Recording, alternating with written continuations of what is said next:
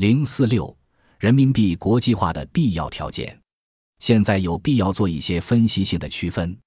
中国一直积极地推进人民币的国际使用，并采取了许多措施，使人民币可以更自由兑换。但人民币的国际使用程度并不由发行国中国决定，而是由外国决定的。发行国只能创造有利于第三方国家使用其货币的条件，而第三方国家的经济主体将判定这些条件是否足够，并由此决定使用与否。即使从狭义的国际化层面来说，人民币还没有完全国际化，所以中国还有很长的路要走。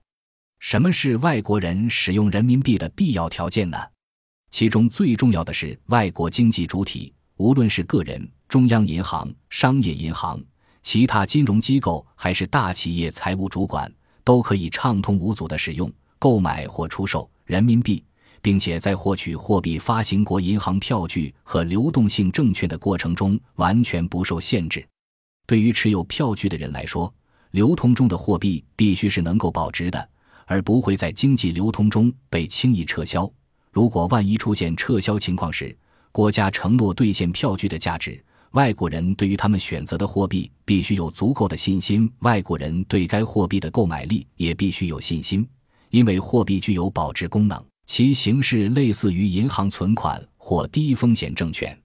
因此发行国必须具有稳健的货币政策，货币当局必须有稳定的金融体系和保持较低通货膨胀率水平的监管能力。在此背景下，利率必须是由市场决定的，可以反映所有预期的通货膨胀。从这个角度看，中国的利率何时能够实现完全自由化？与中国央行何时能够独立于中央政府是高度相关的。中国的存款利率上限最近刚刚放开，金融市场的流动性和层次也是外国人考虑使用何种货币的重要参考条件。因此，比较政府债券市场的相对大小是非常有用的。美国二级市场上国债交易流动性的程度远远超过了其他任何国家。德国最近实行平衡预算。所以，德国、欧元计价的国债证券供给将在未来受到限制，不利于为不断增长的世界经济提供国际流动性。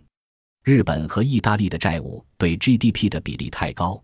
使人们对这些国债的可持续性产生怀疑。同样重要的是，当商业和金融领域不可避免地出现争端时，该货币的发行国必须具备一个公正的司法机制进行调解。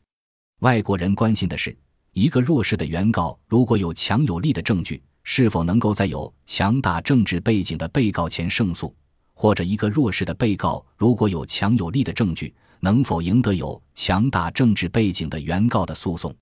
外国人也不会接受存在针对外国人和针对政治势力较弱、缺乏政治领袖私人关系的党派现象的司法辖区的司法判决。他们不愿生活在这样的司法环境中，还因为政府能随时以国家机密为由拘捕那些泄露了或得知了并未明文规定的国家机密的人。总的来说，政府政策的透明度和信息公开是非常必要的条件。简而言之，在国家制度，特别是司法系统中存在偏见和缺乏透明度的城市，可能永远无法成为一个重要的国际金融中心。